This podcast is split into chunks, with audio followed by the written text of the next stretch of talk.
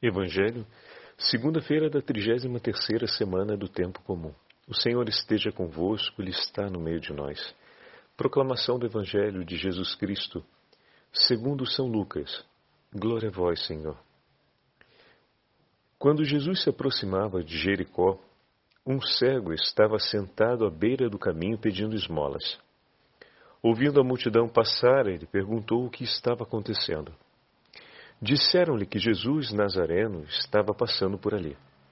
Então o cego gritou: Jesus, filho de Davi, tem piedade de mim. As pessoas que iam na frente mandavam que ele ficasse calado, mas ele gritava mais ainda: Filho de Davi, tem piedade de mim. Jesus parou e mandou que levassem o cego até ele. Quando o cego chegou perto, Jesus perguntou-lhe: O que queres que eu faça por ti? O cego respondeu: Senhor, eu quero enxergar de novo. Jesus disse: Enxerga, pois, de novo. A tua fé te salvou. No mesmo instante, o cego começou a ver de novo e seguia Jesus, glorificando a Deus. Vendo isso, todo o povo deu louvores a Deus. Palavra da salvação. Glória a vós, Senhor. Segunda-feira da trigésima terceira semana do tempo comum, em nome do Pai, do Filho e do Espírito Santo. Amém. Queridos irmãos e irmãs, a Santa Liturgia nos leva para o Evangelho de São Lucas e nos dá a oportunidade de retomarmos a meditação do 18º capítulo do Evangelho de Lucas. Jesus está seguindo em direção à cidade de Jerusalém e atravessa a cidade de Jericó em seu caminho. Hoje, na narrativa de Lucas, o Senhor está chegando à cidade de Jericó. Ele vai atravessar, vai percorrer Jericó e vai dar prosseguimento à sua estrada a Jerusalém, onde irá oferecer nessa Páscoa o sacrifício redentor. Ele mesmo será o cordeiro imolado nessa Páscoa. Bom, Lucas, então, nesse caminho do Senhor em direção a Jerusalém, nos entrega mais um testemunho de fé. Aqui eu chamo a atenção de vocês para a gente fazer essa virada de chave em relação à percepção da parábola. Normalmente, olhamos a parábola vendo o homem que pede a Jesus. Lucas não quer nos levar a ter maiores informações sobre pedintes.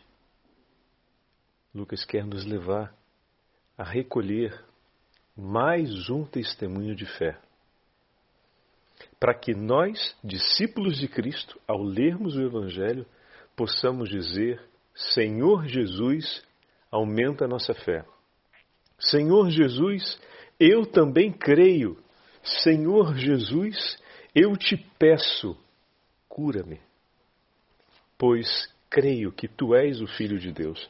O chamado de Lucas, para nós que somos os seus interlocutores nesse tempo e ao longo da história, não é outro senão levar-nos, como discípulos de Cristo, a termos uma fé mais vigorosa no nome do Senhor. E aqui começa esse episódio envolvendo esse cego cujo nome, no texto de Lucas, nós não sabemos. Nos paralelos de Mateus e Marcos, nós vamos ter o nome desse cego apresentado, mas aqui em Lucas nós não temos. Jesus caminha e aquele homem está à beira do caminho. Mais uma vez, o Senhor não quer chegar em Jerusalém sem antes encontrar aqueles que por uma vida suplicam a Deus misericórdia. Já falávamos disso em outras ocasiões. A maioria dessas enfermidades eram associadas a uma interpretação de uma punição, de um castigo de Deus por conta de pecados graves cometidos e desconhecidos né, publicamente, porém que ofenderam gravemente ao Senhor, e por isso aquela pessoa estava pagando esse tempo penitencial, ou seja, essa punição ou castigo era para que ela se arrependesse de seus pecados e pedisse a Deus a graça do seu perdão. Então, essas pessoas viviam como penitentes públicos. Por que é importante considerarmos isso? Porque normalmente vemos apenas como mais uma pessoa necessitada e enferma que está pedindo ajuda pela rua. Só que, na verdade, o contexto social e religioso daquela pessoa vai muito além disso. Ali nós temos alguém que, por uma inteira vida, se sente diante de Deus portador de uma culpa, que está constantemente fazendo um exame de consciência e suplicando a Deus que tenha piedade. Um caminho de humildade, de humilhação, que deveria ser para todos um grande testemunho. Veja aquele homem, ferido por Deus por causa de seus muitos e graves pecados, que nós não conhecemos, mas que Deus sabe. Veja como ele admite a sua conduta de vida. Veja como ele está sempre pedindo a Deus misericórdia e espera de Deus uma intervenção amorosa que possa lhe perdoar e lhe consentir outra vez o direito de ter a sua saúde. Então, aquilo que poderia compor um chamado à conversão do povo, também naquela época era tratado com desprezo. Tanto que vemos a atitude daqueles que passam, que não olham com essa leitura, que não fazem, melhor dizendo, essa leitura sobre a vida daquele homem. Chagurato é daquele homem sofredor, daquele homem em uma pena, a fim de que se converta de suas faltas, que se humilha pedindo diante dos homens o auxílio que lhe é necessário para poder sobreviver à esmola. Mas por que, que o Padre Fábio está intensificando essa percepção? Porque o ponto é: de onde saiu uma fé tão forte no coração daquele homem, a ponto de ter uma multidão que manda ele calar a boca, não conseguir fazer com que ele se calasse e com que ele gritasse ainda mais alto, ao ponto de ser ouvido? Estão entendendo? Não se improvisa uma experiência de fé. É importante a gente ter isso presente. Ela é fruto, ela, amadurece no nosso cotidiano. Não se improvisa uma fruta madura da noite para o dia, não é mesmo? A gente sabe que hoje, para a indústria de alimentos colocar acessibilidade a frutas e tantos outros bens de consumo, se usa diversos estimulantes e meios não naturais, ou seja, com recursos que não supõem a vida biológica da planta, mas supõem o foco sobre o próprio fruto para que ele amadureça de maneira rápida. Mesmo assim, precisa de um tempo, precisa de um grande investimento. A fé, para ela amadurecer, e para amadurecer com qualidade e com sabor, esse fruto precisa amadurecer sobre a árvore. Então é importante a gente já colocar isso daí para a gente distinguir da indústria de alimentos. Então precisa amadurecer sobre a árvore. E depois precisa de tempo, entende? Não, pode, não é uma coisa improvisada. A fé não se improvisa, meus irmãos. É dom de Deus que nos foi concedido. Mas esse dom precisa ser recebido por nós e trazido para a nossa vida cotidiana. E ali ele vai gerar frutos. Então a fé, ao mesmo tempo que ela é dom de Deus, ela é uma oferta, é dom do homem, porque vivendo a luz da fé, a sua vida se torna um testemunho dessa fé. A sua vida se torna modelada de tal forma que transpira o dom que foi recebido por Deus. No momento em que aquele homem sabe que Jesus de Nazaré está passando, aquele cuja voz Deus ouve com doçura, cujas palavras confirma a voz dos profetas e os ensinamentos sagrados, que esse homem, por uma vida, procura seguir de maneira diligente para poder se reconciliar com Deus. Que por uma vida está esperando que Deus tenha misericórdia dele e lhe conceda o perdão por seus muitos e graves pecados, e dessa forma lhe conceda também a graça da cura física, porque a cura espiritual, ou seja, o pecado oculto, se reflete na doença física. A cura interior, o perdão do Senhor sobre essa realidade dos pecados ocultos, também veria, viria seguida da cura física. Lembram do diálogo do paralítico que foi colocado diante do Senhor? O que é mais significativo dizer levanta-te e anda, ou então seus pecados estão perdoados, para que todos saibam que o Filho de Deus tem o poder de perdoar os pecados, eu lhe digo, levanta-te e anda. Olha, está vendo a relação entre o físico e o espiritual? Sendo declarada por nosso Senhor e sendo sinalizada de maneira que ele é de fato o Filho de Deus que veio para curar o homem, não veio como taumaturgo para fazer só grandes eventos como se fosse um homem de realização de fenômenos, mas ele veio para realizar a vontade de Deus e realmente curar o homem das suas feridas de morte, o poder que só Deus tem de perdoar os pecados e de curar a alma do homem ferida de morte. Então, eis que aqui, esse homem, que procurando por uma vida, cumprir os mandamentos, obedecer à voz dos profetas, quando ele fica sabendo que o profeta de Nazaré, Jesus, está passando, como eu dizia, aquele cujas palavras confirma a voz dos profetas, nas mais belas páginas da misericórdia de Deus no Antigo Testamento, cujo rosto é descrito por aqueles que veem, pois ele não vê, ele é cego. E como é esse Jesus? É uma pergunta que vai de imediato sobre o coração de alguém que tem essa limitação física. Mas me descreve um pouco como é que são os seus olhos, o seu cabelo, o seu rosto. O que é que você viu no olhar dele quando provavelmente encontrou alguém que esteve com Jesus. E aquela pessoa talvez tenha descrito Jesus de uma maneira tão delicada e tão bonita, porque, como vão dizer muitos, o rosto de Jesus era doce e encantador. O mais belo dos homens,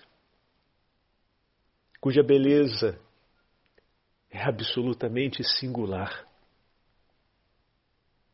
Aquele cujo rosto flagelado, que podemos recolher pelas leituras tridimensionais do sudário, mesmo ferido e desfigurado, ainda transmite tanta paz e beleza. Esse rosto, cujos olhos penetravam o profundo da alma de quem os guardasse, e restaurava a esperança até nos momentos mais difíceis. Quando ele sabe que aquela multidão que passa está passando porque Jesus está ali, porque o filho de Davi, que veio para anunciar a salvação a Israel, está passando, aquele a quem Deus ama e escuta com tanto carinho, essa era a ocasião mais importante de sua vida. O meu Senhor passa diante de mim. Eu não posso ficar calado. O meu Senhor passa diante de mim. Eu não posso ficar por terra. Ah, meu irmão e minha irmã, e você e eu que temos Jesus presente no tabernáculo, que tomamos hoje nas mãos a Sua palavra na hora da nossa oração pessoal, que fazemos o sinal da cruz e que temos todas as promessas que aquele cego em Jericó não tinha ainda. De que cada vez que o invocamos, Ele está conosco, onde dois ou mais estiverem reunidos, Ele está no meio de nós, nós recebemos o sinal da cruz como sinal da Sua presença, o sinal da nossa salvação. Nós temos a possibilidade de participar da Santa Missa, de ir aos sacramentos. Ele soube que Jesus estava passando e, na mesma hora, se levantou de pé e não calou a sua voz. E nós, por causa dos sofrimentos da vida, das desilusões, dos pesos, muitas vezes calamos a nossa voz, paramos de rezar, porque as coisas estão difíceis. Já viu quanta gente fala isso, né? deixou de ir à missa, deixou de rezar, não está mais perto do Senhor por causa das dificuldades, dos problemas, e está meio desanimado. E aquele homem ali, e com tudo isso, né, fala, estou desanimado. E aquele homem à beira da estrada, olha o testemunho de fé que Lucas quer nos trazer e quer nos levar a perceber, veja, cristão, o quanto Cristo fez por ti. Se aquele homem brada, Jesus, filho de Davi, tem de misericórdia de mim. E naquele momento, como um relâmpago, passa em seu coração toda a sua história de vida, todas as suas misérias, tudo o que disseram os profetas, tudo o que ele tem buscado. Ele se levanta agora e diz: Tem de misericórdia de mim. E o Senhor o escuta porque o Senhor está indo a Jerusalém por ele. Mas o Senhor não quer chegar em Jerusalém sem antes ter com ele. Belíssimo. O meu Senhor me ama tanto que ele com pressa vem em meu socorro. Todos aqueles que clamaram pelo Senhor foram pelo Senhor alcançados. Bendito seja Deus. O teu Senhor quer te alcançar hoje, todos os dias. Não tenha medo de chamar por Ele. Não se deixe intimidar pela multidão à nossa volta que muitas vezes diz: Mas por que o chama? Ele não se importa contigo.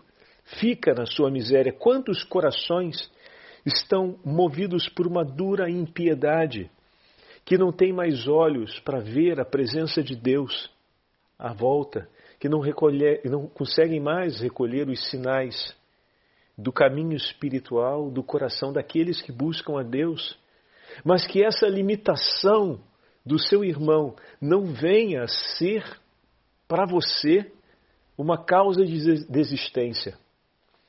A limitação pela maldade ou pela perda da piedade no coração dos irmãos daquele cego que estavam à sua volta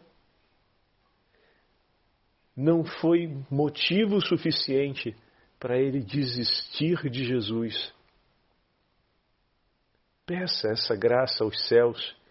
Queridos irmãos e irmãs dos céus, santos meus amigos, vós que suportastes as mais duras provações por conta da fraqueza de vossos irmãos e irmãs, na perseguição do martírio, no abandono e no descaso, nos sofrimentos múltiplos da vida, mas que permaneceram firmes, confiantes no Senhor e confiando ao Senhor as vossas dores e as dores de vossos irmãos, por estarem longe do Senhor, eu vos peço, intercedei por mim, para que eu não venha desistir de buscar a Jesus e de desejar a companhia de Jesus, mesmo quando muitos de meus irmãos, com impiedade e insensibilidade, se levantarem contra mim, me dizendo que é perda de tempo e que é melhor ficar calado do que estar ali a fazer isso, a querer Deus perto de mim e perto de nós. Como é doloroso quando a gente escuta isso na vida comunitária, como religiosos. Como é doloroso quando a gente vive isso na vida coletiva, como sacerdotes no presbitério, como é doloroso quando a gente escuta isso em família. Como é doloroso também quando passamos por essa experiência dentro dos nossos ambientes pastorais. Dá uma tristeza, um desânimo, quando fazemos a proposta, vamos chamar pelo Senhor e estar mais próximo dele, e vem aquela, aquele balde de água fria, a gente geralmente fala assim, né? vem é, as atitudes como essa e dizem: Mas que perda de tempo, mas cala a boca, o que, que você está fazendo? Fica quieto, mas isso não tem nada a ver, não faz sentido. Bendito seja Deus por essa santa, esse santo testemunho. Ia falar testemunhança em italiano, me desculpem. Esse santo testemunho de, de Lucas no Evangelho de hoje. Porque esse testemunho de hoje é para esses momentos da tua vida, meu irmão. Para esses momentos na minha vida em que acontecem essas coisas concretamente como aconteceu com o cego na parábola de hoje, acontece com você e comigo. Mas é bom a gente ouvir o evangelho de hoje e dizer obrigado, Senhor, pelo evangelho de hoje, para entender como é que eu devo me comportar e como Jesus se comporta. Jesus não chega dando uma bordoada e dizendo: peraí, o que está acontecendo aqui? O que vocês estão fazendo? O Senhor te escuta, Ele escutou o gemido de sua voz, porque antes era um clamor, mas nesse clamor também tem um gemido, porque estão tentando te sufocar. E Ele veio. Ele veio por você e por todos aqueles, porque no final, o cego louvou obedecendo a Deus e a multidão, pelo que aconteceu, também glorificou o nome do Senhor. Isso aconteceu depois. Se ele não tivesse perseverado, isso não teria acontecido. Se ele não tivesse suportado a dor do que lhe diziam, e se ele não tivesse dobrado o vigor do clamor dele, talvez já em meio a lágrimas, porque naquela época o pessoal não era tão delicado, não é que só falavam, provavelmente falavam e davam as cotoveladas, empurravam, e ele estava lá lutando. Se ele não tivesse dobrado o clamor dele, se ele não tivesse suportado a maldade, a impiedade de seus irmãos, ele não teria visto Jesus vir e ele não teria visto aqueles mesmos que o mandaram calar a boca, em um ato de evidente mudança de conduta, ou melhor, conversão, glorificarem a Deus pelo que viram. Vai, meu irmão, essa parábola, é, é, esse, perdão, esse texto bíblico é por você, é por mim. É para gente que muitas vezes passamos por essa situação. Estão percebendo como é que a gente deve agir? Estão percebendo onde o Senhor nos quer? Está vendo como Lucas está cuidando da gente? Antes que você passasse por tudo isso, Lucas já tinha escrito, porque o Senhor inspirou o coração dele dizendo: Lucas, coloca aí, porque essa vai ser uma realidade dura na vida dos meus filhos e eles precisam recolher esse testemunho. Todos aqueles que comigo sobem para Jerusalém precisam ver isso, compreender isso e guardar no coração, para que não desistam no caminho. O Senhor esteja convosco, Ele está no meio de nós. Pela intercessão da Beatíssima Virgem Maria, Santa Mãe de Deus, e pela intercessão de São Lucas Evangelista, abençoe-vos o Deus Todo-Poderoso, Pai, Filho e Espírito Santo. Amém.